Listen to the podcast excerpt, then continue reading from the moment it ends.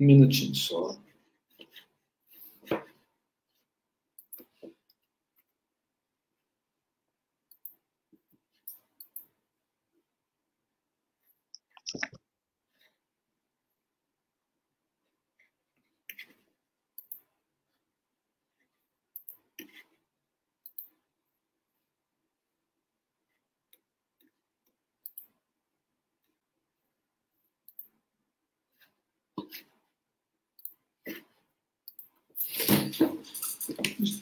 Gilberto, com alegria receber você aqui, um amigo pessoal, um médico é, de história na reprodução dessa, desse país. Então, tem muita coisa para a gente conversar, orientar. É, jovens casais, velhos casais, pessoas e todas aquelas as quais estão buscando informação. A BMPP está motivada a ajudar no combate às fake news, no sentido de divulgar a divulgação científica de fonte idônea e trabalhar com a paz dentro das culturas, mediado pelas informações que podem trazer saúde cura para instituições, famílias e lares. Né? Então, muito obrigado por você ter aceitado. Geralmente a gente tem falado que é doação, né? porque a gente convida baseado no, no gosto. Bem-vindo, Gilberto. Obrigado, Rubens. Obrigado pelo convite. Somos amigos realmente há muitos anos. Né? Eu acho que a sua história se confunde com a minha história na reprodução também. Porque quando eu conheci você, eu era laparoscopista, operava pacientes ginecológicas. Você lembra disso, né? Lembro muito bem. E meu início em reprodução foi com endocrinologia reprodutiva no Hospital das Clínicas, né? Trabalhei muito tempo com o antigo professor Hans Halbe, né? É, e na, na época, infertilidade, a gente tinha muito, muito pouco possibilidade de tratar os casais, né? É, não existiam tecnologias é, como hoje, né, que ajudam bastante a maioria dos casais. Era muito difícil na época. Né? É... O, o, Gilberto, eu conheço, a gente tem uma história que eu acompanhei da reprodução é, de década de 1990. Existe, sempre existiu uma dificuldade para engravidar ou é, está aumentando? Como você vê nesses quase, sei lá, mais de 30 anos de carreira que você tem, carreira pública, inclusive? É, é, é uma, uma, uma pergunta difícil de responder, porque não existe um dado é, estatístico específico. Entretanto, é, a observação que a gente tem é que realmente é, é, muitos casais experimentam uma dificuldade é, bastante grande atualmente, né? É, antigamente, é, não sei se não tinha procura, é, é difícil de responder exatamente se houve um aumento ou se o que melhorou foi o atendimento. Entendi. O... Mas a gente vê uma queda de, da natalidade em e nas grandes populações ricas e, e é.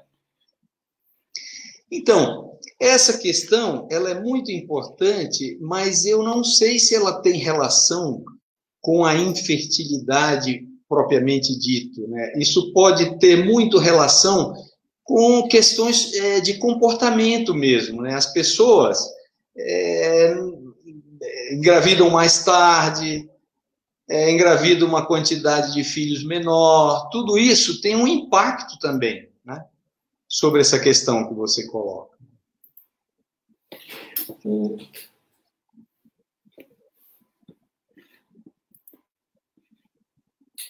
Desculpa, está tá tendo só um delayzinho aqui para mim. Tá. Mas já está ótimo, fica tranquilo. Ô, Gilberto, hoje, como as pessoas, é, olhando para a tua história, né? Por que, que você buscou... Quase você me chamou de Giba, né? É, de vez em quando eu falo para, olha, pessoal, desculpa, é o Zé, o Gibinha, mas é o doutor Gilberto, né? Ô, Giba, é. o, como é a tua história? Você de um estudante de medicina, fez a, a, a residência e resolveu ir para a reprodução humana quando é algo que era incipiente, né? Se a gente olhar Louise Brown, acho que é 1978, né? Isso. Aqui no Brasil, o médico que fez o primeiro bebê de proveta, o Nakamura. Nilson Donadio ou Nakamura, ninguém é. sabe muito bem. É. Ah, não sabia. Acho que tem, o, o background, esse eu já já tô, já tô defasado é. nisso. Cada um puxa para o seu lado, mas é esses dois, mais ou menos. Por que, que você se interessou por reprodução assistida? Então, é, no, no, quando eu comecei com endocrinologia reprodutiva, não, não, tinha é, é, serviço de reprodução assistida no Hospital das Clínicas. Tinha um embrião lá, alguns equipamentos em que alguns colegas é, fizeram alguns casos de reprodução assistida, e daí o professor Pinotti resolveu montar o Hospital Pérola Baito. Foi quando a gente foi para o hospital, eu e, e outros amigos, e fundamos lá um serviço de reprodução assistida que existe até hoje. Aliás, é o maior serviço de reprodução assistida do Brasil, público, com tudo gratuito, totalmente gratuito, né? Então, esse serviço foi montado por mim, pelo Jonatas, Arthur, Mário. É, então, a gente começou a, a, trabalhar com reprodução assistida aí, em 1990, mais ou menos, 90, 91. Perfeito. Essa, essa condição de que as pessoas hoje têm mais informação e buscam o apoio na reprodução assistida. Você... Não vejo dessa forma, Rubens. Desculpa Ótimo. eu te interromper. Ótimo, é isso aí. Manda é. Olha, as pessoas elas buscam a reprodução assistida porque, é, felizmente, é uma tecnologia que oferece é um resultado é, satisfatório, bom. É, então, é, muitos casais, às vezes, não querem é, saber se poderiam se submeter a, a, outras tecnologias menos eficientes. Eles já, já têm o desejo de partir para uma técnica que ofereça pelo menos aí 40%, 50% de chance de concepção. Então, eu vejo dessa maneira. Hoje, qual é a porcentagem do êxito? É na... por aí. 40%, 50% de chance de concepção, de uma maneira geral, né? Óbvio que se você for especificar cada casal e com todas as variáveis analisadas, tem casais que concorrem com 60%, 70% de chance. E se, fosse, se você for ver a taxa acumulativa desses casais, que é, repetidos tratamentos, a chance é quase 100% de engravidar. Né? Então, por esse motivo, Rubens, desculpa eu complementar. Por favor. Por esse motivo, eu acho que a procura também é nesse sentido. A pessoa não quer experimentar grandes dificuldades mais para a concepção. Né? Ela já busca a terapêutica mais eficiente que existe no mercado. Você estava falando que o Pérola Baito, vocês tiveram essa primavera de oferecer estender as dificuldades da reprodução humana na inclusão social, né? Era totalmente Isso. gratuito, é um tratamento caro, né? Hoje a gente sabe que, enfim, tem um custo alto de medicamento e é algo que a gente pode levar com sucesso ou não, né? Cada ciclo é uma caixinha de surpresa. Acho que é um pouco isso que a gente também está falando. E a gente, na, naqueles. Eu, eu, lembro que muitas mulheres que tinham. É, não conseguiam engravidar de maneira alguma, a gente ainda está falando de casais heterossexuais, né? É, eles, eles, elas, quando eram chamadas para sair da fila e entrar nos seus processos, muitas vinham grávidas. Você estava lá, você viu isso nós tínhamos uma fila. O que você está falando é uma coisa muito interessante, Rubens, porque a semana passada eu li um trabalho italiano muito parecido com isso que nós fizemos no Pérola. Você estava lá, eu lembro disso. Nós tínhamos uma fila de quase 5 mil casais, né? e à medida que a gente ia chamando, é, alguns engravidavam, né? Isso mesmo. E eu lembro na, na ocasião que no nosso levantamento, cerca de quase 20%, deu 18 qualquer coisa, engravidavam espontaneamente na fila. Né? E, e aí, Rubens, desculpa novamente. Para complementar, essa semana saiu um trabalho italiano muito interessante, feito em Modena, na Itália, que foi o seguinte: como no início da pandemia, na Itália, agora em 2020, os tratamentos foram suspensos, inclusive de pacientes que estavam na metade da, da, da estimulação para coleta de óvulos. Foram todos suspensos esses tratamentos. Daí, foi feito um trabalho de observação, a, é, a pessoa ligava para depois reagendar os tratamentos quando houve a abertura, e o que, que observar? Que uma parte desses casais que estavam em tratamento ou esperando pelo seu tratamento engravidaram. Muito parecido com a nossa observação lá atrás, né, que você comentou.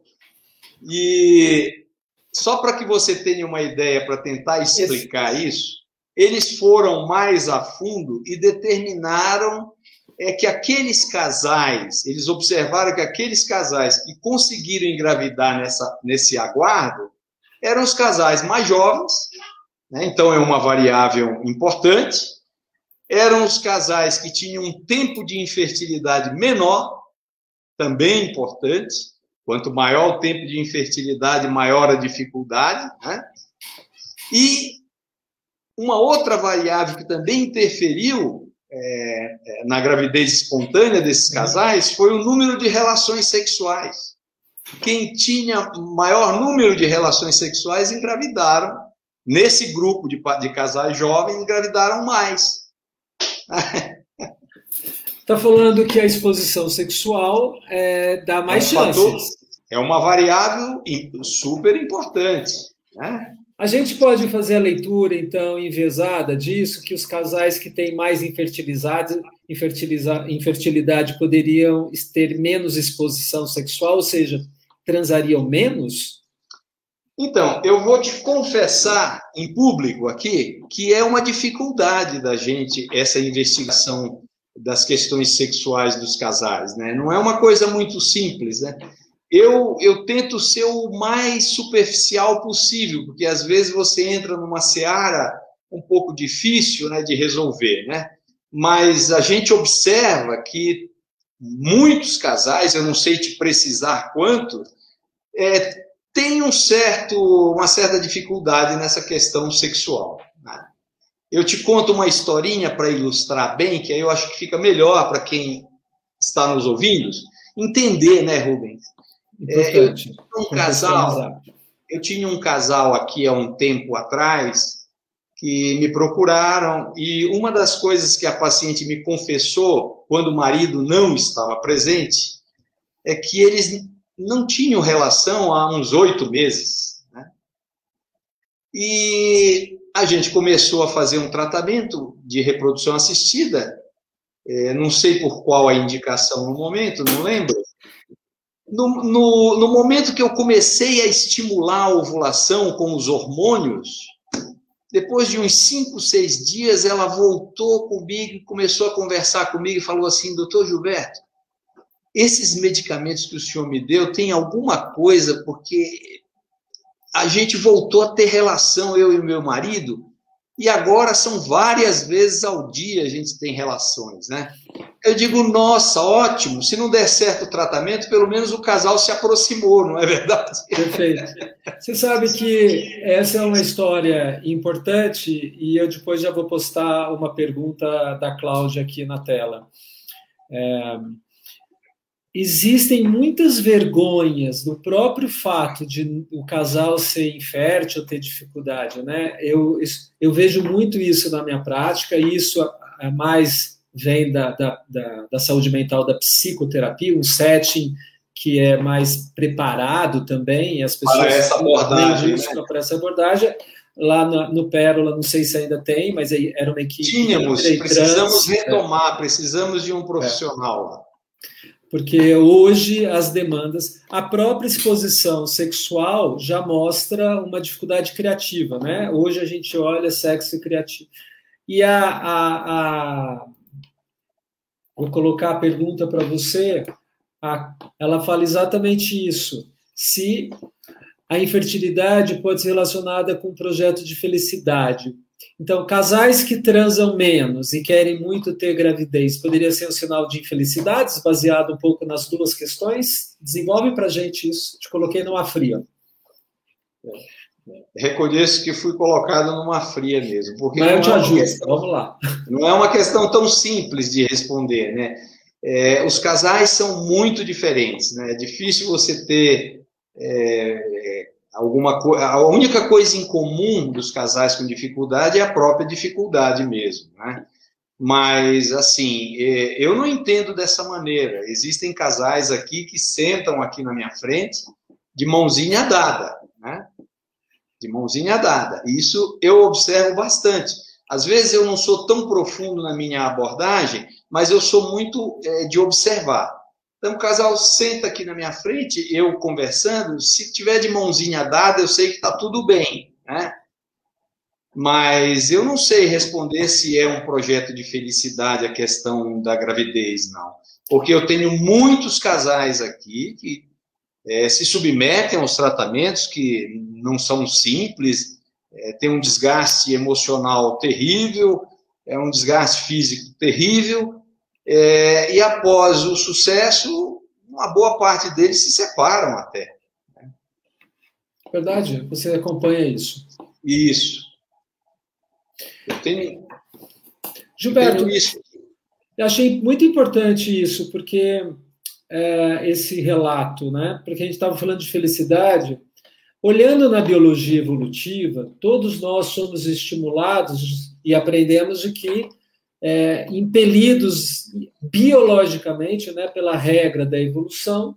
A gente não quer ficar sozinho na vida, então a gente quer reproduzir e sobreviver. Então, em tese, a gente quer comer, dormir, né, mas ter segurança e a vida a dois ou a três ou a quatro sempre ajudou as nossas as populações a terem mais êxito de sobrevivência. É, gostaria de, de agradecer a, a, pergunta da Cláudia, eu não agradeci. Muito obrigado, viu, Cláudia? Ótimo. Foi uma ótima pergunta. E é, hoje, olhando para esses casais que têm, é, antes de separar, você estava falando que as intervenções que o casal passam, né, a exposição que eles têm que trazer, é, quantidade de remédios, intervenções, né? Isso poderia ser uma, uma, um fator que atrapalharia indiretamente a concepção natural, na sua observação? Natural, talvez, mas a concepção assistida, não.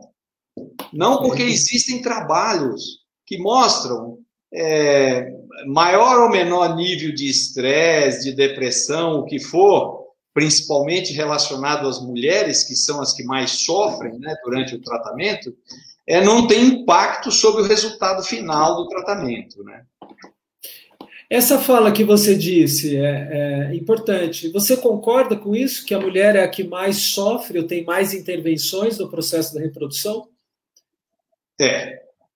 É real. É, que, é real. Inclusive, a maioria assim, de, de pesquisa que a gente vê nesse sentido, sobre resiliência, sobre, sobre burden, né, sobre desconforto, é tudo relacionado ao que a, que a mulher se submete, quer dizer, ao que ela passa, né, que ela precisa fazer visitas, é, várias visitas ao, ao especialista, precisa é, usar medicamento injetável, via vaginal, via oral, etc., etc., e ainda é, é, aguardar períodos para saber de resultados de exame, de, de resultado do tratamento, eu acho que as mulheres sofrem mais.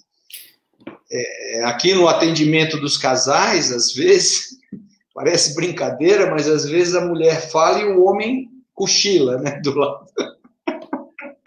Essa posição do homem, é, se a gente olha. Não são né? todos, viu? Olha. Não, eu sei. Mas olhando a posição do homem, e a gente acompanha muito, né? A reprodução hoje tem sido. É, aliás, a gente tem que, como médico, antecipar algumas crises. Por exemplo, é, o casal que o marido participa mais ou participa menos já é um indicador da relação e isso pode ter um impacto no êxito da gestação? Não é fundamental, Rubens. Não é fundamental. Mas a gente tem a percepção de quem está junto ou não. Estar junto que eu falo é querendo, é, lutando pelo mesmo objetivo, né? Que é a gravidez, etc. Né? É, a gente tem a percepção. A Rose está contando aqui para gente que ela acha que muitas vezes o casal, para o médico, fala que está tudo bem, porque, é, no fundo, o grande objetivo é o tratamento. Talvez, nesse sentido, a relação é, é, já era complicada antes. Você acredita que esse resultado do desfecho da relação afetiva, em segundo plano, e o primeiro plano, é o impacta na saúde de homens e de mulheres em relação, opa, em relação a seus, aos seus desempenhos como reprodutores, por exemplo, como, eu como êxito um gestacional. Eu raciocínio porque cortou, Rubens. Caiu, eu vi, eu vou repetir. A, a Rose está falando que muitas vezes o casal, na experiência dela, ela é, não abre tantas questões porque o tratamento fica mais imperativo do que a questão relacional. Não vou falar exatamente conjugal, mas é uma questão relacional ou as suas dificuldades. Pode ser as dificuldades de cunho sexuais, afetivas, ou o cara que dorme enquanto a mulher está tá, tá sofrendo naquela, ou numa situação de de intervenção durante a reprodução, né? A relação das parcerias, né? A gente acha que está falando nesse tempo.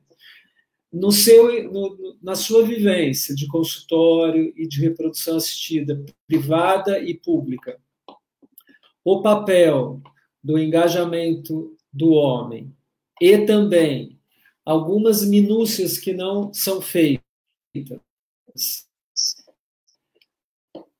você acredita que isso faz com que haja mais fracasso na reprodução? Não, eu não acho. Eu vou, me permita discordar. Eu, é isso aí. eu acho assim, o sucesso, às vezes, o Rubens, ele é uma. dependendo do processo, obviamente, de tratamento, né? Ao qual esse casal está se submetendo. Se você precisa para engravidar de uma relação sexual, que você está falando é uma verdade. o... na reprodução assistida já não existe, né? Isso. Agora, se eu falo de reprodução assistida, eu preciso, em última análise, de óvulo e de espermatozoide, na é verdade. Né? Então, esse engajamento talvez não seja o que vai impactar naquele resultado quando eu uso tecnologia de reprodução assistida. Né? Então, para o homem e para a mulher, né, que estão com as dificuldades é, da infertilidade masculina e feminina, o que tem de avanço para corrigir quando é realmente uma alteração masculina ou feminina? Vou te falar por quê. Porque é que tem aquela fila que algumas engravidaram, a gente nunca vai saber por que engravidaram, mas eu queria confessar aqui que muitas mulheres eu fiz cirurgias da laparoscopia e a gente tinha o diagnóstico que era trompas obstruídas, que tinha uma endometriose muito grave, ou que tinha sinéquias complicadas, e, e era inacreditável que algumas vinham, e a gente, eu, eu literalmente ficava meio com a é, aquela boca de surpresa e babando mesmo, falando assim, como engravidou? É, é, isso era uma coisa. E agora, alguns pacientes não têm uma qualidade de espermatozoide, as mulheres estão entrando em menopausa precoce. O que, que tem de avanço para a gente que chegou nessa quase 50% de êxito, um tratamento dar certo, funcionar? A, a medicina reprodutiva avançou muito. Antigamente, para você ter uma ideia, o que você comentou sobre obstrução tubária era igual à adoção, né, quase, porque não tinha, né? É, é, se você tivesse um fator masculino, um sêmen aí abaixo de 5 milhões de espermatozoides, um compromisso, também não tinha o que fazer. Mas a medicina reprodutiva evoluiu muito. Olha, se você consegue colher óvulos, e se você tem espermatozoide, mesmo que não no ejaculado, consegue recuperar espermatozoide do testículo, você tem possibilidade de uma gravidez, e é um avanço muito grande, né? Porque abrange uma grande maioria do, do, dos casais. Obviamente que pacientes com é, menopausa precoce, o que você falou, reserva ovariana diminuída, né? Menopausa precoce, essas pacientes é, têm uma outra programação de tratamento, mas assim, conce conceber com seus próprios gametas, a dificuldade é maior. Né? É maior. Não existe. Você estava falando se tem óvulos, se tem espermatozoides, seja, mesmo que seja. Né, na, na... Hoje. Mesmo que, é... seja, mesmo que seja colhido contra a vontade. Como assim, contra a vontade? Agora você pegou. Eu te peguei. Essa era a intenção. Porque quando a gente fala assim, que o casal precisa ter um engajamento, né, tanto a mulher é. quanto o homem, em busca de um objetivo, claro. a gente entende que eles se amam, eles têm relação sexual e o objetivo é uma gravidez. Mas hoje em dia, nem que eles não se amem, nem que não tenham relação, eu posso colher óvulos, posso pegar o espermatozoide produzir um embrião e conseguir uma gravidez. Então, nem sempre o objetivo pode ser o mesmo. Importante essa fala sua, no sentido de é, da, da, tecnologia trazer a reprodução de uma maneira mais, é, sei lá, objetiva, e que isso ser, é, poderia ser uma fotografia, como a Cláudia está uh, falando, né? Foto, é uma fotografia subjetiva da que aquele casal engaja. Eles têm as suas dificuldades, mas o, o bebê é mais importante. É isso, né? É. É isso. E para aqueles casais que não têm, querem ter filho e ou não tem útero, ou não tem espermatozoide, ou não tem ovário, o que, que, a, que, que a tecnologia traz? É, a tecnologia ajuda muito, né? Por exemplo, as mulheres que se submeteram a uma esterectomia ou têm uma malformação uterina, é, mas que tem a possibilidade de se obter óvulos, a gente pode colher os óvulos, produzir os embriões, e uma terceira mulher pode é, gestar essa criança para ela. Vai ser a criança vai ser geneticamente dela, né? A única experiência que ela não vai ter é a gestação. Entretanto, vai ter um filho biologicamente dela. Então, essa é uma ajuda muito grande, né? Você está falando do bebê de aluguel, da barriga de aluguel, é isso? É, a gente chama de útero de substituição. Perfeito. Conta para gente como a legislação brasileira vê essa condição. Permite, sem problema. É... E como, como é, a, o, como é o, o, background, o bastidor, quando é, uma mulher ou um casal procura que quer buscar a, a, essa situação? Como é o procedimento? O que, que acontece no set? Então, então é, normalmente você tem que atender as duas mulheres, né?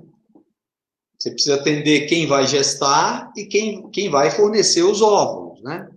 Então, normalmente a gente prepara a mulher que vai fornecer os óvulos, colhe esses óvulos, produz os embriões, sincroniza a mulher que vai gestar, ou seja, prepara o endométrio para um momento adequado transferir os embriões que foram produzidos. Né? E aí transfere os embriões e a coisa acontece. O que pode não funcionar nessa, nessa triangulação, Gilberto? Porque é, às vezes pode haver dúvidas no meio do caminho, tanto de uma parte quanto da outra.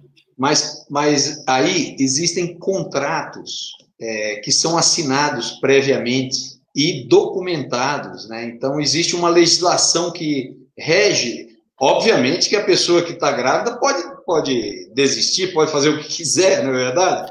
Pode sumir também. É, mas existem os contratos que são assinados antes, né? É isso. Que prendem a, aquela mulher e aquela criança ao pai biológico e à mãe biológica. Né? Inclusive e... para efeitos de registro. Né? Então, há encontro da mãe receptora com a mãe doadora? Não, mas não é, não é recepção e doação, Rubens, aqui. O que nós estamos falando não, não, é o contrato, o contrato, o contrato entre a mãe. O contrato vai... obriga é. a mulher, a, gest... a, quem gesta a criança, a é, essa criança vai ser da mãe biológica. A, a pergunta é: elas se encontram? Se encontram? Há uma escolha. Sim, há uma escolha. Normalmente, é... o ideal, a gente sempre recomenda que sejam parentes. Né? parentes, primos, é, irmão, mãe, é, primo de segundo grau, até quarto grau. Gilberto, essa é uma história que a gente vê muito, que é mais divulgada. Tem algumas outras histórias em que populações mais ricas buscam é, úteros em populações mais pobres ou menos desenvolvidas, por exemplo, Austrália e Tailândia, aqui no Brasil algumas, para que é, para ter é, menos riscos. Isso você entende que existe? Você diz que tem casais no nosso país que procuram outros lugares, é isso? Sim. Seria uma medicina. Peraí, que cortou. Existe uma medicina em que eu vou buscar o útero mas não numa população é, é, correlata à minha, né? Como você disse, a minha mãe, minhas irmãs, cunhada, prima, sobrinha, mas eu vou buscar fora, como eu tenho que buscar um produto e que uhum. isso estaria é, ligado a populações mais pobres. Existe essa condição que as pessoas eu querem alguém que desconhecido, por exemplo? Eu acho que deve existir. Eu não tenho, eu não tenho esse, expertise porque eu não, não sei. Quem procura, às vezes, a é. pessoa ela passa com você aqui, senta e vai procurar uma alternativa diferente e você não fica sabendo, na é verdade. Agora, o que é mais comum, por exemplo, é casal é, homossexual, por exemplo, homoafetivo, é, masculino, às vezes buscar isso fora pelas questões legais.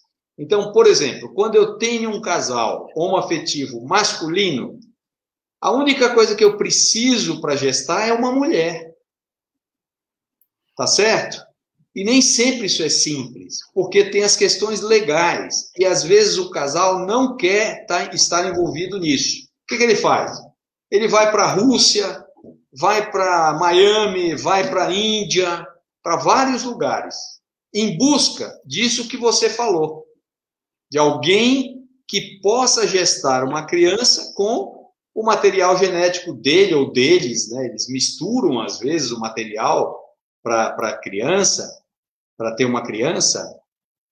Isso existe, mais frequente. Eu entendi. Você estava falando então do casal homoafetivo é, é, masculino que falta o útero. É, de qualquer essa maneira... é a grande dificuldade para o casal homoafetivo masculino é conseguir quem vai gestar. Né? O homoafetivo feminino é mais fácil. Não sei se se chama assim, eu estou por fora da, da, das nomenclaturas atuais. Estou certo? Então, é, é, é, esse, o, o homoafetivo feminino, inclusive, é, é permitido que a gente colha o óvulo de uma um dos membros do casal, produza embrião e coloque para gestar no útero da, do outro membro do casal. Parceiro. Isso. O Conselho Federal de Medicina entendeu isso como se fosse uma é, doação de gametas. Entendeu? É... Vou trazer narrativas do que eu acompanhei do, do backstage. E vou trazer uh, ah, para a gente a pergunta já da Diná uh, sobre nesse casal afetivo. como ele acompanha a gestação, né, se vai buscar em Miami, eles ficam lá os nove meses, eles, o casal afetivo masculino, acho que nesse caso. Então, essa é a pergunta para você. E aí eu acho que depois eu vou complementar ilustrando daquilo que eu já tenho acompanhado de casais homoafetivos e o que às vezes eu, eu tenho como vivência da saúde mental para essas pessoas.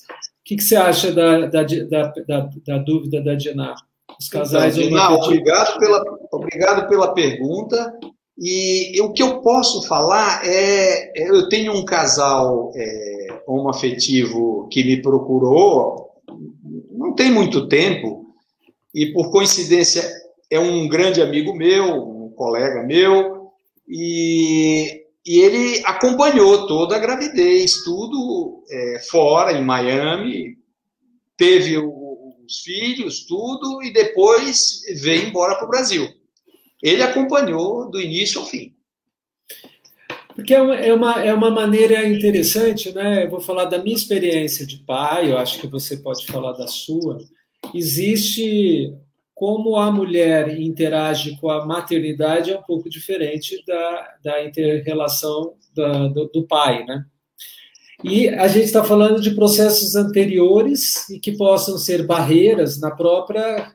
É, é, não como dificuldades relacionais, mas de naturalmente estimular os laços de vínculos afetivos, né? Dentro de.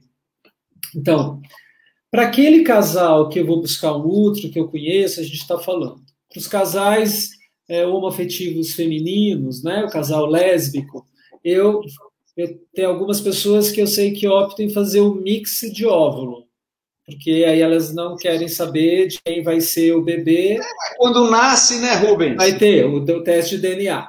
Pelo amor de Deus, quando nasce, você olha na, na, no rosto assim. Eu tenho duas filhas. Uma eu olho, eu me vejo. Eu falei, nossa, virei mulher. Mas a outra é a mãe dela. Então, essa, essa coisa de mix de óvulo, eu acho assim uma fantasia, né? Na minha então, opinião. Como fantasia? No sentido de que. Uma fantasia, porque quando a criança nasce, ela tem uma genética do dono daquele óvulo.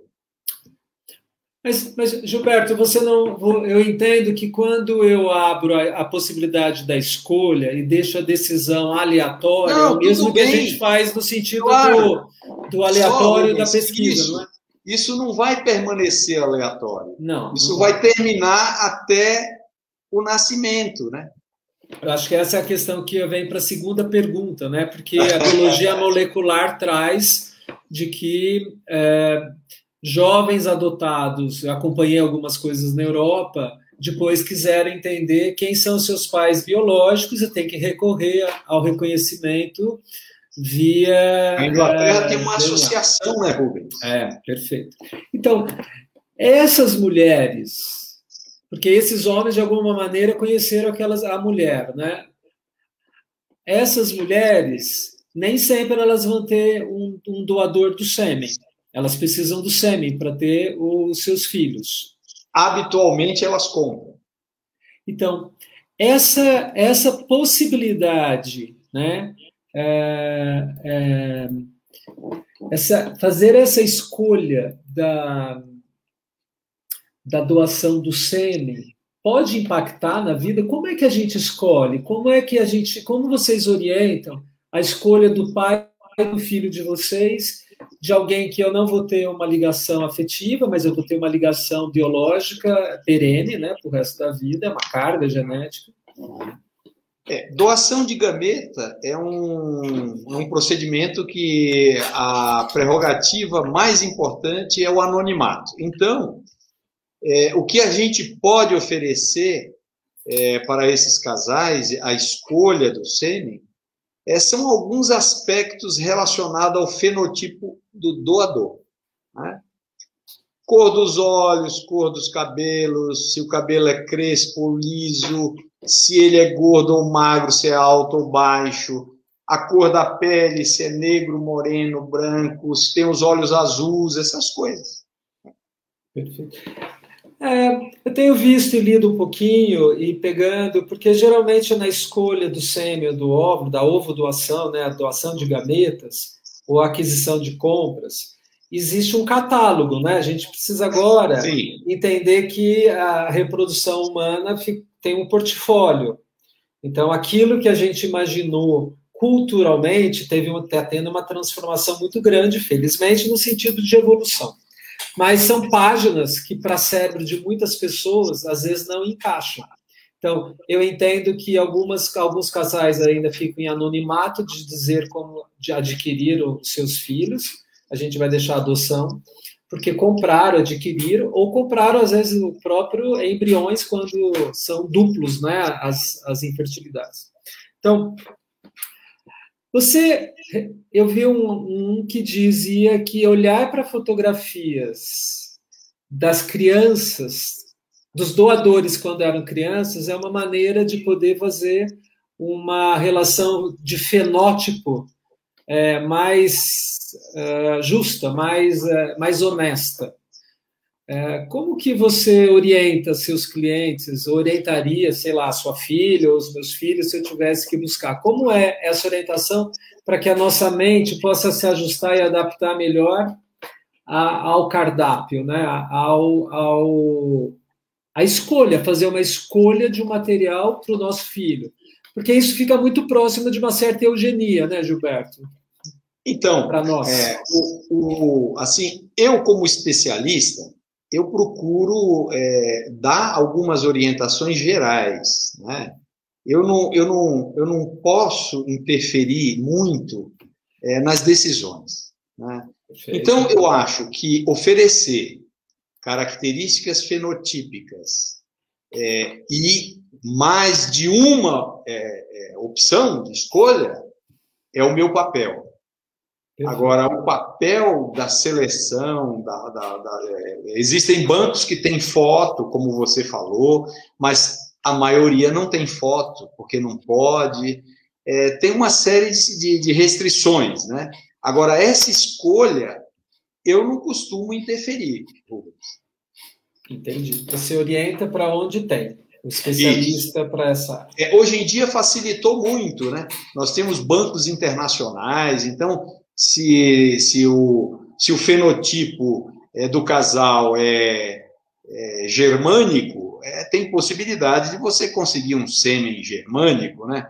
É, e assim vai. Né? Então... Perfeito.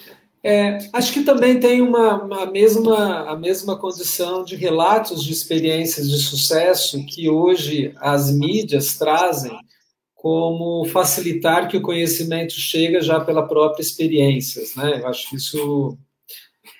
E Gilberto, quando é que você, como médico, entende que aquele casal está é, tá tentando, tentando, se tentou tudo, voltando para um casal que tem útero, que tem sêmen, não engravida e foram feitas tentativas. Essa hora que o fracasso começa a ser mais repetitivo, como que a gente deve lidar? É muito difícil, né? Quando você tem, por exemplo, um diagnóstico fechado, é mais simples, né? Então, se eu estou tratando de uma mulher que não tem possibilidade de produzir os óvulos, não é muito difícil para mim, como especialista, oferecer uma outra metodologia. Então, eu vou dizer a ela: olha, se você quiser ter um filho, você vai ou usar óvulo de uma outra mulher ou você vai adotar um embrião de um outro casal. Essas são as suas possibilidades. Para o homem, a mesma coisa. Se tem sêmen, tudo bem, mas se não tem, a opção é banco de sêmen. Ou eu tenho casais aqui que o homem não quis banco. O casal adotou embrião de outro casal. Você entendeu? Entendi.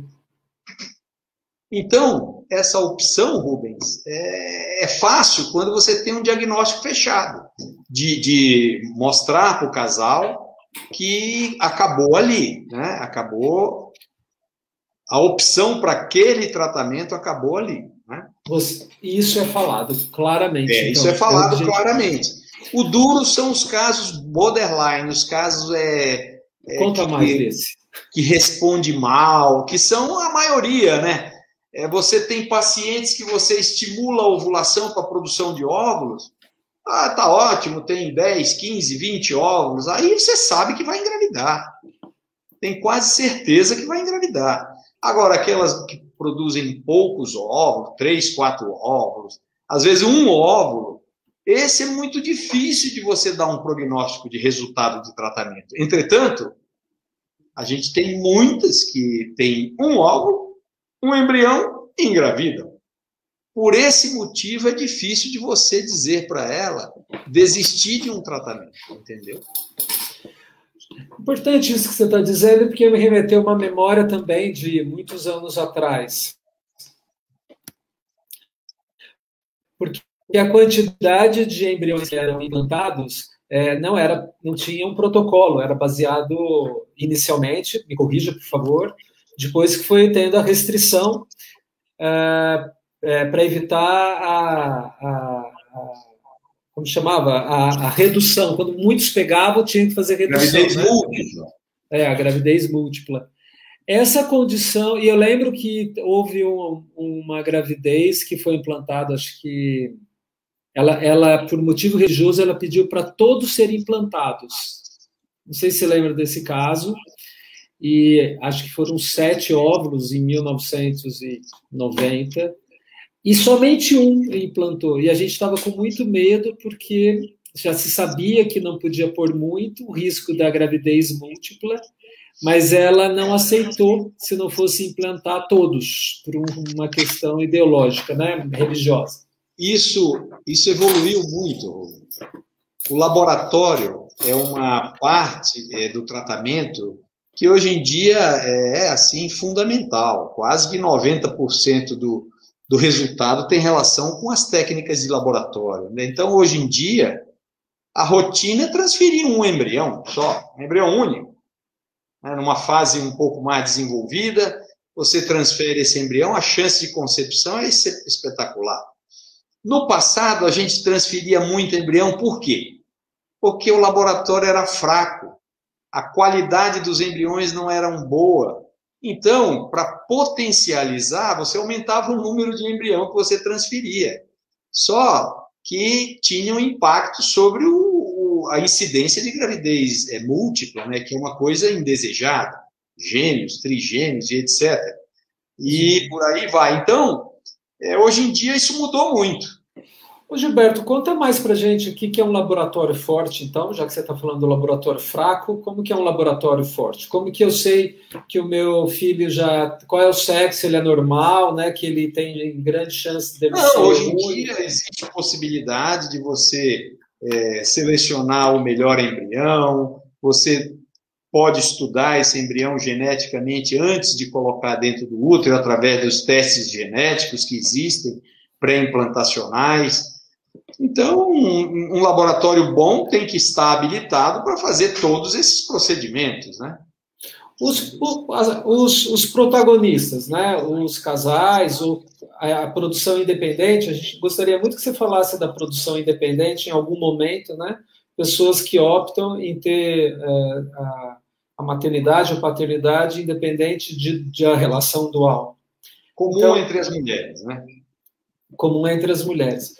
Essa condição de produção independente, ela entra no mesmas questões do, da, das, dos desafios de um casal, casal homoafetivo, porque às vezes ela tem o óvulo ou ela não tem? Ela tem o útero ou ela não tem? Porque ela não tem não, sêmen, ela já entra sem. Eu, a maioria que me procura para produção independente não tem problema de fertilidade, Rubens.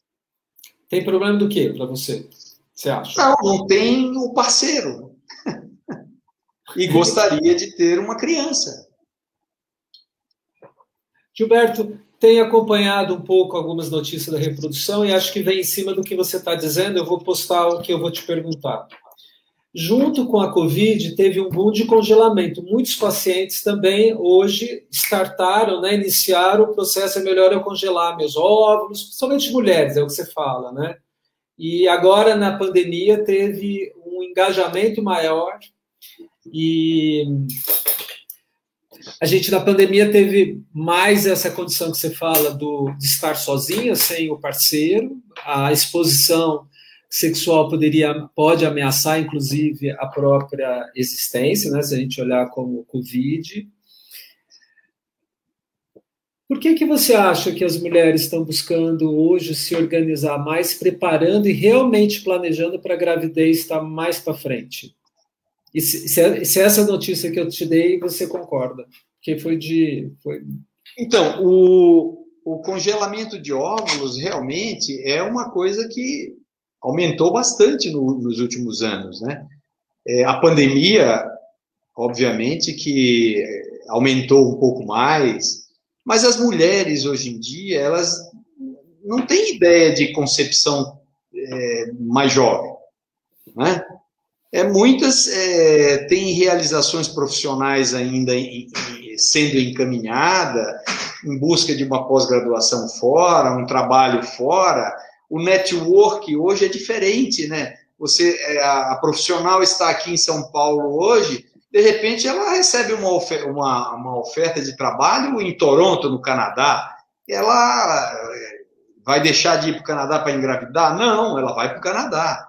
Então, nesse aspecto, é, realmente eu acredito que esse aumento tem relação com a mudança do comportamento, da participação das mulheres na sociedade, como um todo. Né? É isso que você é, é factível, é um procedimento tranquilo, sem problemas, né? E, e realmente, é, eu só acho assim: é, existem muitos equívocos. Né? Às vezes, as mulheres procuram para congelar óvulos é, com uma idade já que eu falo assim, mas era melhor engravidar. Desculpa eu me intrometer, né? mas era melhor engravidar, porque uma coisa é você congelar óvulos entre 30, 34 anos, 35 no máximo. Outra coisa é congelar óvulos com 40 anos, né? A qualidade desses óvulos talvez não garanta esse bebê, né? A orientação que você daria para mulheres, então, porque na verdade a gente fala de mulheres porque o, a linha biológica reprodutiva feminina é, tem um stop, né? Do homem, é nesse sentido, é mais longevo. É. Exatamente. Então, por isso Os que é mais jovens têm mais chance de concepção. Mulheres de mais idade têm menos chance de concepção. Qual a idade que você recomenda para uma mulher que tenha entre 30 e 40 anos de idade é, e, sem, e sem. Como seria o planejamento? Como seria o melhor dos mundos? Então, o planejamento é aquilo. É, a pergunta que tem que ser feita é a seguinte: nessa questão de congelamento de óvulos para preservação da fertilidade social, né? A pergunta que tem que ser feita é a seguinte: quantos óvulos me garante um bebê? Boa pergunta. é uma pergunta difícil de responder. Eu diria que para uma paciente entre 30 e 35 anos, 15 a 20 óvulos garante um bebê. É bastante, né? É. Mas esse, essa paciente tem a facilidade da resposta, porque você estimula para colher óvulos, ela vai ter isso numa coleta única, às vezes. Agora, paciente de mais idade, né? Quantos óvulos ela precisa? Não são mais os mesmos 15, 20. Provavelmente são mais. E, ao contrário da paciente mais jovem, ela responde menos. Então, ela não vai conseguir esses óvulos numa única coleta. Ela vai ter que fazer uma, duas, três, até quatro coletas, às vezes, para conseguir um pool de óvulos que eu possa dizer para ela que no futuro, se ela quiser uma criança, ela tem garantido aquele pool de óvulos que pode garantir um bebê. Tá? Então, hoje a gente está aqui falando sobre como cuidar da saúde mental durante a reprodução assistida nos vários formatos. Você está nos dizendo do formato dos, dos, dos casais é, tradicionais, homem e mulher, quando não tem problemas aparentes e não conseguem engravidar, quando tem um diagnóstico claro e não conseguem chegar a um resultado a despeito de toda a tecnologia e a ciência a favor, e você recomenda outros, outros desfechos, que vai se parecendo cada vez mais com aqueles desfechos de casais homosafetivos vão ter que buscar, ou ah, os, os, ah, as, as, gestações, ah, a gravidez independente. Tem uma questão que você falou do laboratório, e que, por exemplo, para a mulher se garantir, manter a sua a sua, a sua idade bem, né, de fazer a coleta no melhor momento biológico da sua vida, então quanto mais precoce, maior chance no futuro, numa expectativa de encontrar ainda uma relação dual, né, já que é isso que você falou.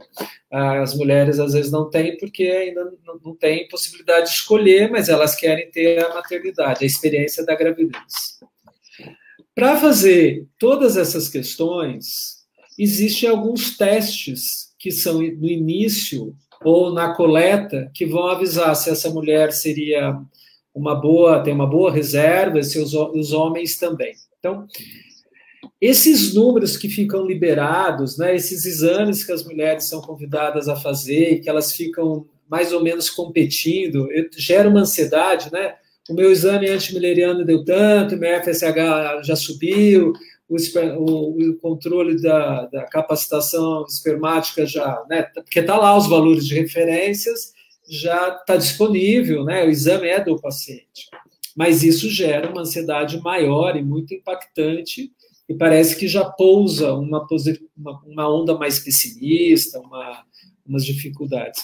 Como que você lida com essas questões quando solicita exames? E que o que você orienta para os seus pacientes, para as pessoas que estão nesse processo? Olha, Rubens, na verdade o exame ele não é um parâmetro de prognóstico de tratamento. Nenhum exame. Nem antibileriano, nem contagem de folículo antral, nem F, nada, nada disso. Esse, esse exame ele pode te ajudar é, como prognóstico de resposta, ou seja, com esse resultado eu posso é, pensar seguinte, é, da, da seguinte forma: se eu estimular essa paciente com esse resultado de AMH, a minha chance de coleta de óvulo é mais ou menos essa. É só isso. O que a idade materna já me dá. Então, o fator mais importante não são essas dosagens, não são essas avaliações para prognóstico de gravidez. Para prognóstico de gravidez, o fator mais importante, o delta da variação, da, da variável mais importante, é a idade materna. Perfeito. Acho que isso tem uma coisa que a, a Rose, eu vou mostrar aí, que ela ela está falando, doutor Gilberto, me desculpe, mas é, não garante a gestação e ninguém pode garantir, garantir 100% de sucesso no FIV. Eu né? garanto, uma paciente de menos de 35 anos de idade, que se eu colher 20 óvulos tiver 6 blastocistos, ela vai engravidar. A taxa cumulativa de gravidez dela vai ser próximo de 100%. Existe uma condição conhecida hoje, ah. que é o laboratório que você traz isso. e sabe da, da, dos resultados. Acho isso importante. Esse... Se eu tiver uma paciente com cinco, quatro, cinco blastocistos de boa qualidade congelados, eu tenho certeza que ela vai engravidar. Então, essa é uma condição importante, né? De que quando você tem um laboratório, acho que isso é importante para a Rose ou para quem a gente, mesmo para mim é meio assustador ainda, mas é isso. Hoje a gente tem tecnologias que esclarecem. Eu conheço a Rose. Então, por favor. Oi, Rose. Obrigado pela pergunta. Que legal. É a, Olha, a, Não, mas eu, eu então, conheço então, a Rose. É, a, a, acho que existe essa condição, né? É. A, a, biologia molecular avançou muito e é muito importante que é, ele, as, os prognósticos ficam cada vez mais é, esclarecidos bem, que, a partir do resultado. que talvez a né? Rose esteja colocando é se eu fizer, por exemplo, um, um, um ciclo de tratamento. Ela não foi específica na questão, mas eu digo assim, um, eu garanto 100% de sucesso se eu tiver oportunidade de realizar quantas transferências forem necessárias para aquela mulher engravidar. Né? Isso. É, essa, essa conta que o Gilberto está fazendo é, sempre existiu, né? São as taxas, nas, taxas acumulativas, a gente chegava em 100%. Sim. Então, claro. antes era, sei lá, um ano, seis meses de, gesta, é, de tentativa, se não engravidar era uma coisa, mas a gente tinha uma certeza de que um ano Isso, ia vir a gestação. E eu tenho que fazer uma seleção, né? Eu não posso, não são todas, viu? Me garanto. Essa condição, Gilberto, que a gente vê da implantação, que da qualidade, é a mesma que a gente pode falar, então, quando você vai fazer a reserva folicular de uma mulher. Se ela tem uma, um, valor antimileriano, né, um fator que é um prognóstico, se ela vai conseguir ter mais ou menos os né, os óvulos, isso é, te faz guiar e conversar com o paciente isso é importante. A, a, a dosagem, por exemplo, do antimileriano, para é, prognóstico de resultado de tratamento, ele tem uma importância, por exemplo, quando eu suspeito que essa paciente pode responder exageradamente, eu vou modular a minha estimulação de uma forma. Você entende?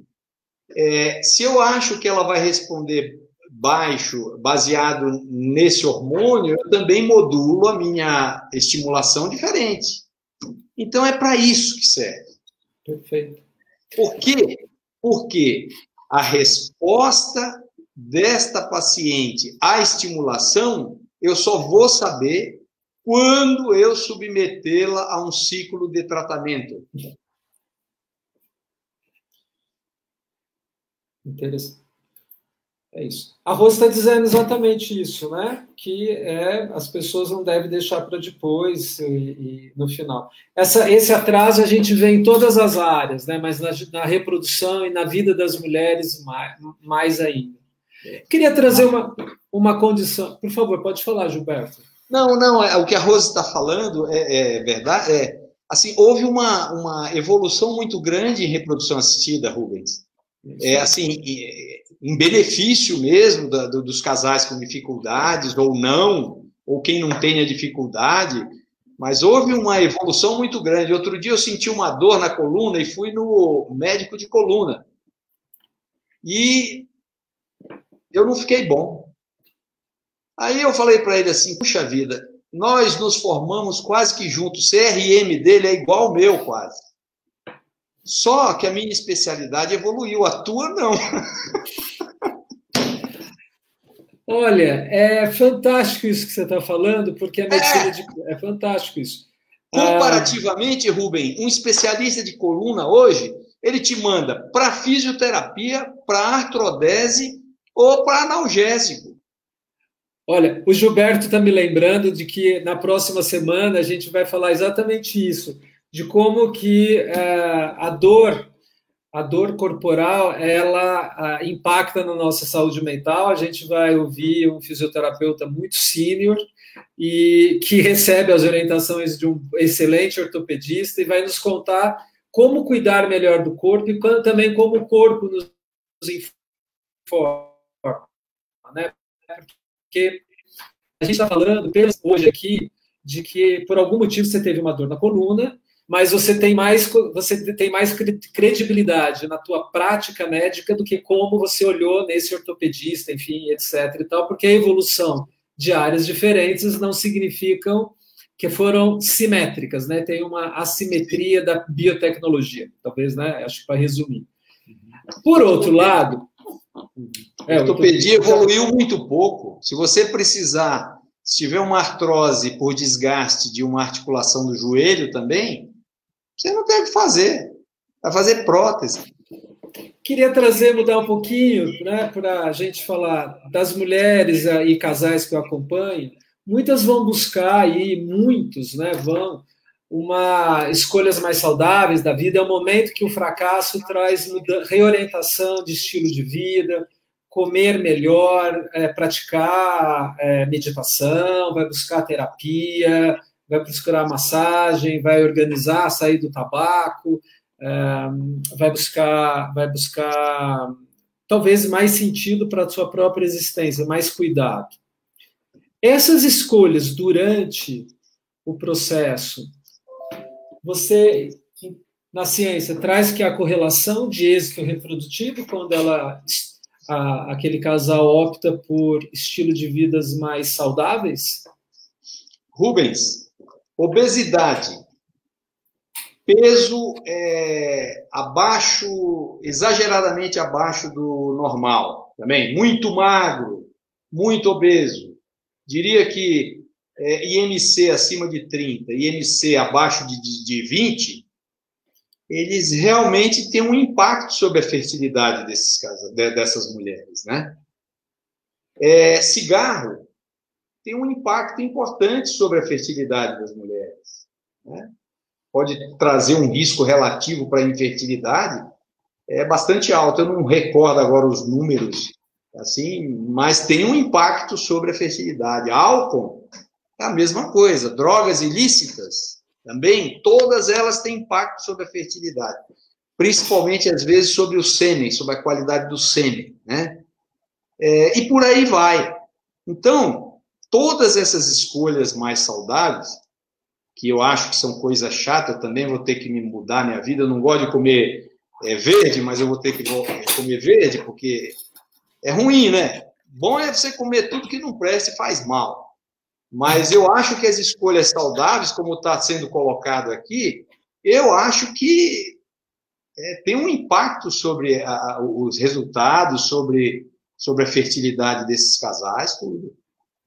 É, trazer um pouco para a minha área da epigenética, hoje a gente tem um relógio epigenético, então que a gente pode dizer que é o aumento do estresse oxidativo, né? Acho que é o processo inflamatório que a gente não vê e que está muito envolvido nos desfechos de saúde. Uma reprodução assistida é um desfecho de um resultado. Do mesmo jeito que a gente sempre vai se perguntar da quantidade de mulheres que entram. Posso a gente... complementar um pouco do que você falou, só para. Claro. Eu ouvia do meu grande professor no passado, ele dizia o seguinte: quando o corpo não está bem, ele sacrifica os é, sistemas menos importantes e o sistema reprodutivo não é tão importante. Então, ele vai proteger o rim, vai proteger o coração, o pulmão, o cérebro, e o sistema reprodutivo é o primeiro a ser prejudicado. Então, é dentro disso que você falou. Olha, quando a gente faz pesquisa, a gente aprende muito, né? A pesquisa experimental, todos nós temos uma carga da biologia evolutiva. A gente vem de uma evolução de espécies mas a gente vai perdendo também a, a especificidade. Né? A gente ganhou a racionalidade, o neocórtex, mas a gente perdeu a especialidade. A gente não vai ver como uma mosca ou o radar de um morcego. É, tem um caso de que uma pessoa me procurou e ela teve abortos repetidos. Eu falei, você tem algum problema? Porque o aborto de repetição mostra um pouco do que você está falando. Na verdade, ela estava ela estava com uma, o início de uma doença linfoproliferativa, né?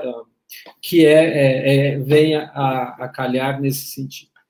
Mas hoje a gente sabe de que às vezes a gente também faz tantas coisas boas, mas a própria intenção exagerada de ficar naquela ideação perfeita já leva à construção de processos é, que não fazem bem para a saúde, né? Então tudo tem a quantidade do que é bom, não. Acho que trash food é para de vez em quando, né, Gilberto? É. A obesidade, quando você traz, então, acima de 30, e o IMC, não exatamente anorexia, né, de, de, de 20, abaixo de 18, mas de baixo peso. É, o, quando o paciente chega, você pede para ele para é, isso você vê em mulheres ou homens também?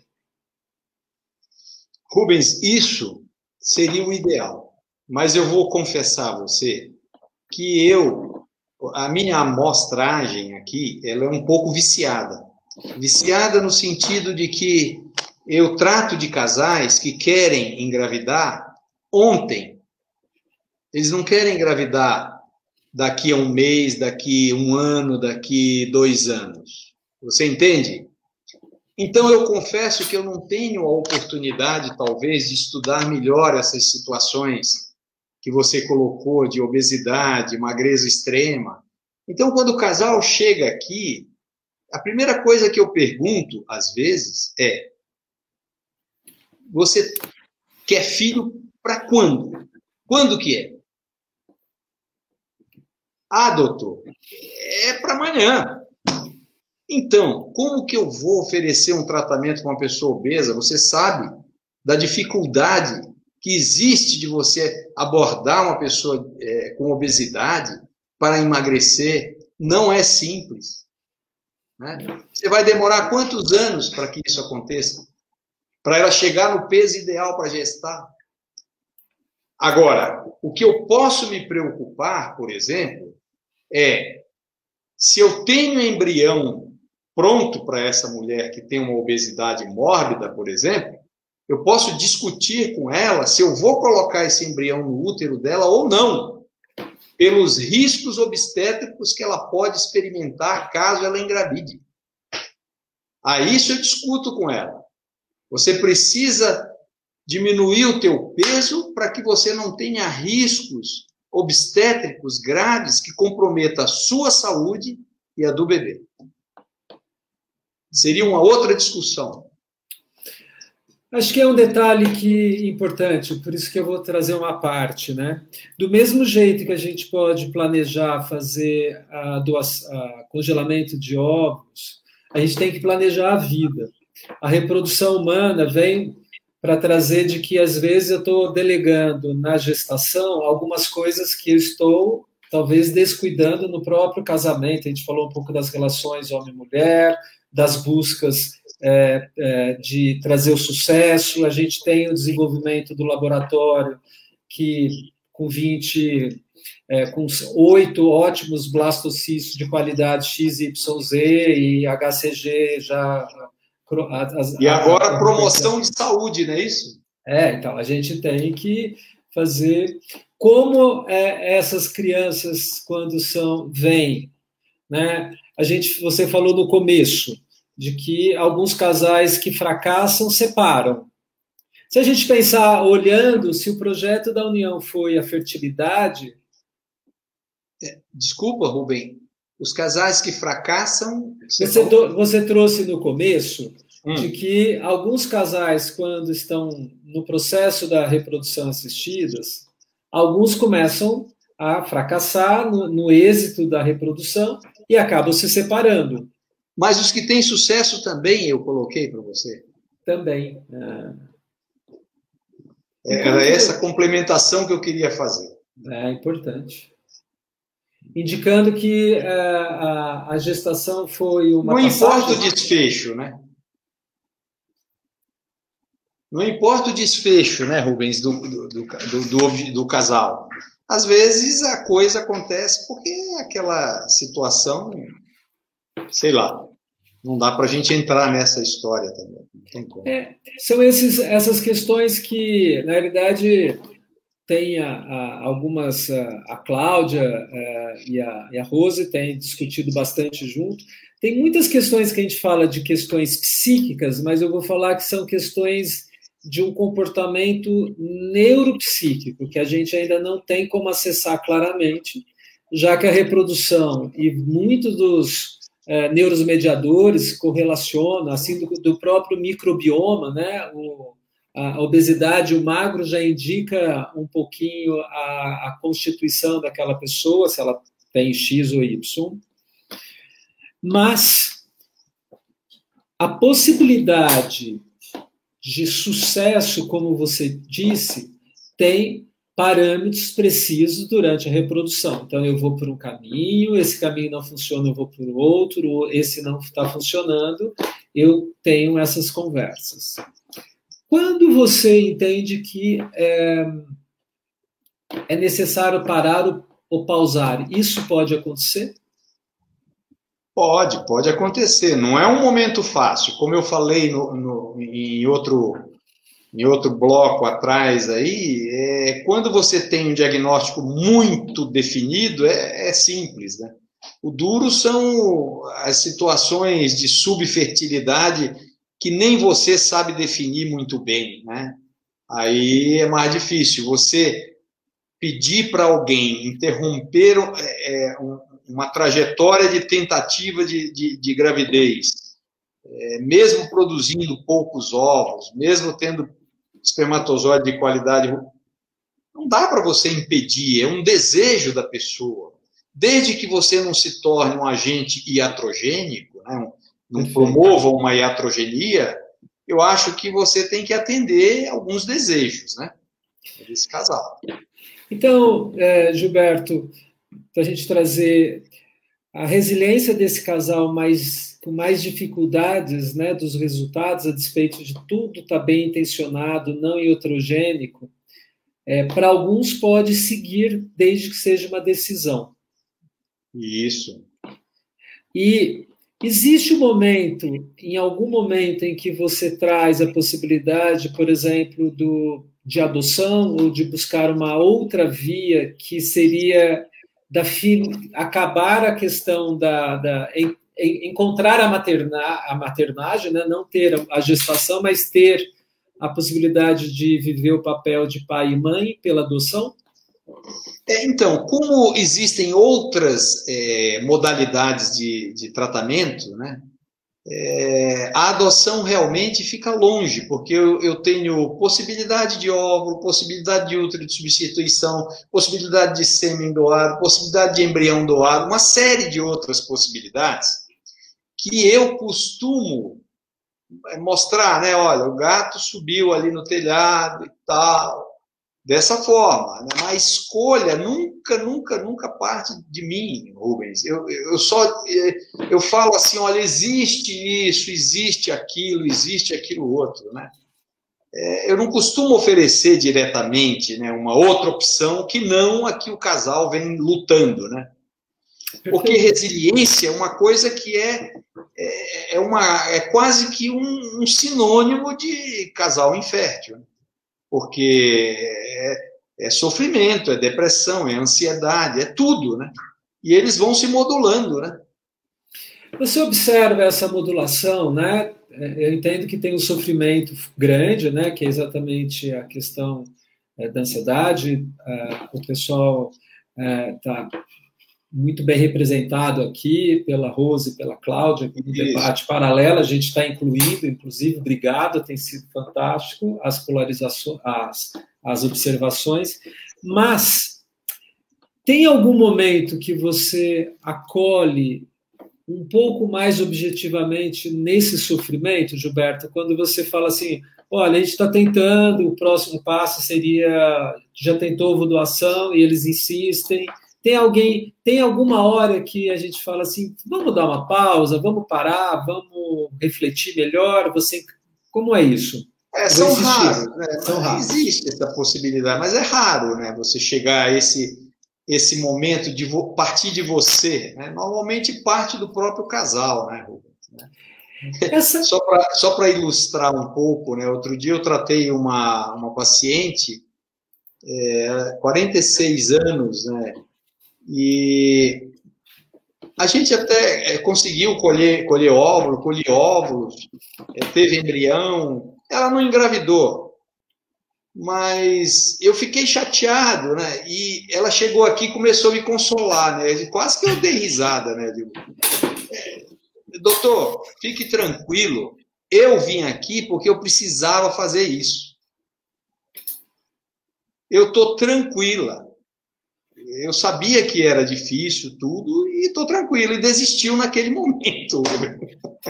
Então, muitas vezes parte do próprio casal a decisão. É, achei isso. Vou, vou incluir, é, porque para mim vem sempre essa questão do peso do casal de ter que conseguir e falhar. E é uma questão para a nossa a vida de todos nós não importa se é na gestação, mas se você quer ter alguma coisa e não consegue, quer ter uma habilidade e está falhando, né? Então, uh, tem pessoas Esse que... Peso é muito grande nas mulheres. Isso. Assim, a Rose pode falar melhor disso, né? É, mas é, o peso é muito maior para as mulheres, viu, Rubens? É o que eu sinto aqui. É. Essa condição que você traz da tua sensação, eu vou falar também como homem e médico, né? acho importante que era uma pergunta para todos nós que estamos ouvindo, discutindo, e mesmo as profissionais que estão ajudando a gente no debate. Como a gente lida com essas mesmas questões? Você está trazendo esta condição, né? Eu falei, pô, é, é, você teve um lamento e, ao se expressar desse lamento, houve uma, acho que várias curas aí, né? É. Mas nós sofremos, eu quero dizer que claro. a, o êxito não acontece para o médico, claro. para o psicólogo. É, a gente sofre. É um sofrimento, né, Rubens? Né? E eu gostei, eu fui consolado, eu fiquei bem depois. Acho que existe um, um, uma evolução, né? Eu acho que a gente tem que lidar com a frustração do mesmo jeito que o paciente está lidando e transformar isso em algo evolutivo. E acho que tem a ver um pouco dessa pergunta, né? Das, de trazer a pausa reflexiva, porque tem um momento na vida que não é uma tomada de decisão, é uma reorientação. Então, acho que isso é um processo de autorreflexão. Então, eu percebo que quando a gente tem sucesso, a gente avança mas que quando a gente tem as dificuldades, a gente pode olhar um pouco melhor para as nossas escolhas e perguntar se, a despeito delas serem certas, talvez não sejam as mais inteligentes naquele momento ou evolutivas. Né? Eu acho que isso é uma. E eu entendo, concordo aqui com a, com a Rose, vou mostrar ah, que existe um peso cultural da mulher. O homem infértil, inclusive, nem aparece né, nas tradições uh, religiosas ou culturais, é sempre a mulher que não tem filhos, que existe, talvez na Bíblia, né, a gente poderia discutir isso, um banimento. Ah, existe algum homem, algum relato que você percebe, Gilberto, que você pode nos contar, que houve eh, essa inversão, que os homens sentiram eh, mesmo quando a, a, a, a situação é clara, né? É, o que eu noto é o seguinte, não sei, essa é a minha observação, né? Mas quando eu tenho, por exemplo, situações de fator masculino grave, o que mais eu percebo no comportamento masculino é, é a ausência, né? Eles se ausentam, né? eles fogem, saem da de órbita, né? Eles vão para outro planeta, vão para outro lugar. Né, eles, eu não sei, é, é uma observação leiga minha, né? Mas assim, eles eles passam a participar menos da história. Eles, tudo bem, eu faço, eu vou, eu, eu realizo tudo, mas você percebe que é uma coisa. Não, não existe um engajamento. Eu não sei tecnicamente o que isso significa, entendeu? Olha, eu tenho não histórias de reprodução, mas eu tenho histórias de casais. Acho importante trazer a, a, o ponto de vista do homem. Eu acho que a mulher na reprodução assistida tem um impacto forte, mas dentro da, da, da cultura feminina, a busca por apoio é mais rápido. Mas quando elas não procuram, eu acho que fica pior que o homem, né? no sentido de que elas ficam mais fechadas ainda, são as que mais sofrem. Então, tem mulheres com 38, 39 anos que engravidaram dos seus namorados. Então, são três casos que para mim foram emblemáticos. E, e às vezes a informação que vem para o médico numa hora dessas não é a gravidez, é ao contrário, né? Elas não querem a gravidez ou estão com medo, porque tem a carreira, etc. E a história de todas as três repetiram da mesma maneira, né? Eu faço uma pergunta: bom, você tem o desejo de engravidar? Então, se você está com 38 anos, está grávida, está com parceiro, né, as questões, uh, reveja isso na tua vida, porque, como você disse, eu quero para hoje, mas algumas coisas acontecem hoje para a gente poder refletir sobre elas. E tiveram grandes dúvidas da, daquela gestação e, for, e abortaram naturalmente. Não chegaram nem a fazer o aborto, que talvez era o desejo que vinha na pergunta, mas tiveram o aborto espontâneo o casal de namorados viveram lutos e aquela situação engajou para que eles tivessem uma relação de casamento de, e, e buscaram a, a finitude. Então, também fracassos podem ser o início de uh, engajamento, de sincronia de, das relações. A gente está está chegando um pouco ao final, né? Muitas coisas assim, a gente podia discutir. Ah. É, tá, mas eu acho que agora eu gostaria que você passasse as suas mensagens, né? De que, como quase 40 anos na área de reprodução, vendo todo esse avanço de tecnologia, né? Eu queria é, que a gente refletisse ao contrário um pouquinho do que você trouxe é, e aí você e te encaminhar um pouco é, essa história, né? É, ter filho é imprescindível, na sua opinião? Eu posso responder como profissional e como é, pessoal, né? Vamos, vamos trazer como tudo. profissional, eu vivo de tratar casais com dificuldade. É imprescindível que engravidem. Tomara que todos que venham aqui consigam ter sucesso. É, agora, na minha vida pessoal, Rubens, é assim, eu demorei a, a ter essa percepção. Você sabe da minha história, mas eu demorei um pouco. Né? É, é, maravilhoso. mas, mas, como profissional, acho que sim, acho que é importante para os casais que buscam. A gravidez é, é uma coisa importante, sim. E então, se é imprescindível, e é isso né, que a reprodução humana vem como avanço da tecnologia, da área da saúde, todas as equipes que são formadas, né, todas as. Tem ajudado a, bastante. Ajudado. Qual o recado que você dá para ainda os casais que não tiveram êxito e às vezes estão nesse momento meio escuro do tratamento, de que pode perder a esperança, estão cansados, mas ainda o filho é imprescindível? baseado nesse teu, nessa tua vivência como pai, né? O pai é, bacana é, é óbvio que, e, e, o profissional. É óbvio que os casais, né, Rubens, eles são é um universo é, particular, né? É, agora, normalmente esses casais, eles, como você mesmo chamou é, para o título da sua live aqui, que nós estamos participando, né? Eles são resilientes. Isso eu não tenho a menor dúvida. É, e, olha, força, eu tenho certeza que a maioria tem, viu? De buscar uma nova conduta, uma nova revisão. É, normalmente eles têm. A única coisa que eu acho que tem um impacto, às vezes, é, nessas decisões são as questões financeiras, porque os tratamentos estão muito caros. Né? Mas, é, se os tratamentos fossem gratuitos, eu tenho certeza que a maioria é, perseguiriam essa, esse objetivo até o final. Até o objetivo final. É, queria fazer um arrazoado rápido, né? Você foi perfeito nisso. Eu entendo que filho sempre vai trazer uma, um projeto evolutivo de todos nós os nossos grandes mestres se transformam em filhos, não é à toa que tanta, tantas pessoas, né, a maior parte do mundo quer ter filhos, né, a gente tem que olhar para isso.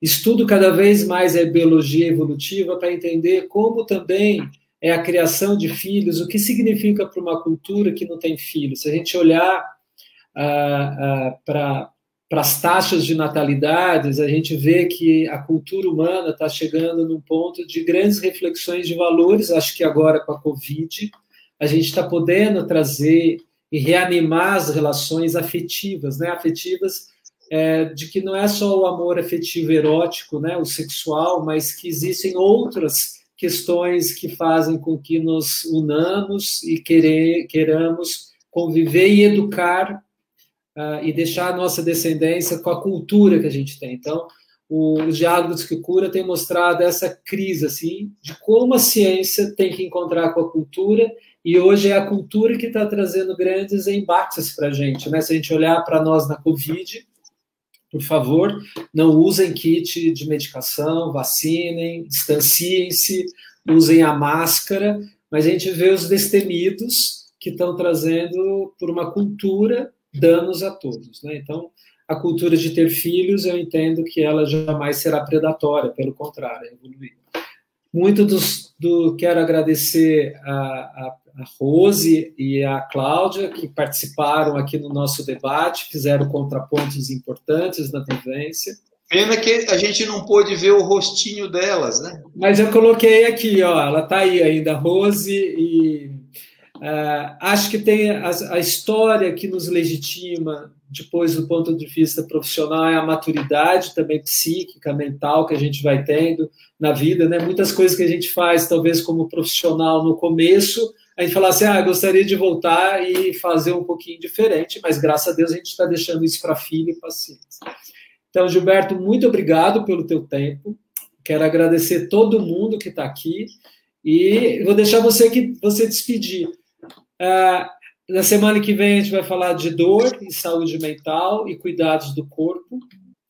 E na próxima vai ser da sexualidade masculina, né? Isso que a gente viu que as mulheres buscam apoio, algumas não mas a maioria, e a gente vai falar um pouco do homem. E você aqui, queria te agradecer, é uma honra você estar aqui, uma, uma, uma, pers uma personalidade médica afetiva, como homem, como médico, pesquisador, doutor, né? sempre um professor no bom sentido, que assim começou a nossa relação. Fico feliz que muitos pacientes você tenha te procurado, como outras, né? O importante em saúde é a gente buscar ajuda, apoio, a gente não cura sozinho, mas é uma equipe que sempre. Então, por favor, peçam ajuda. Graças a Deus ainda existe o Pérola, ele está funcionando na reprodução. Você pode dar uma notícia ainda para o pessoal? Então, o Pérola funciona agora. É, quem seleciona os casais para o hospital é a Secretaria de Saúde pelo aquele sistema cross, né? Entendi. Sistema de encaminhamento é, próprio do, do, governo do estado, né? Então funciona dessa forma, né? Nós não temos mais aquela fila lá que você lembra, né? Entendi. Então lá funciona assim: a gente recebe já os casais que vêm da secretaria direto para tratar né, com a gente. Então, a gente pode falar que é uma fila única, igual a todas as outras questões isso, de saúde, né? É, da, igual quem encaminha é o sistema cross, né? Entendi. Então tem que procurar o telefone da Secretaria de Saúde, né? Que eu não tenho em mente aqui, infelizmente, para dar esse telefone. A gente vai aprimorando, da próxima a gente põe. Isso, seria interessante, né?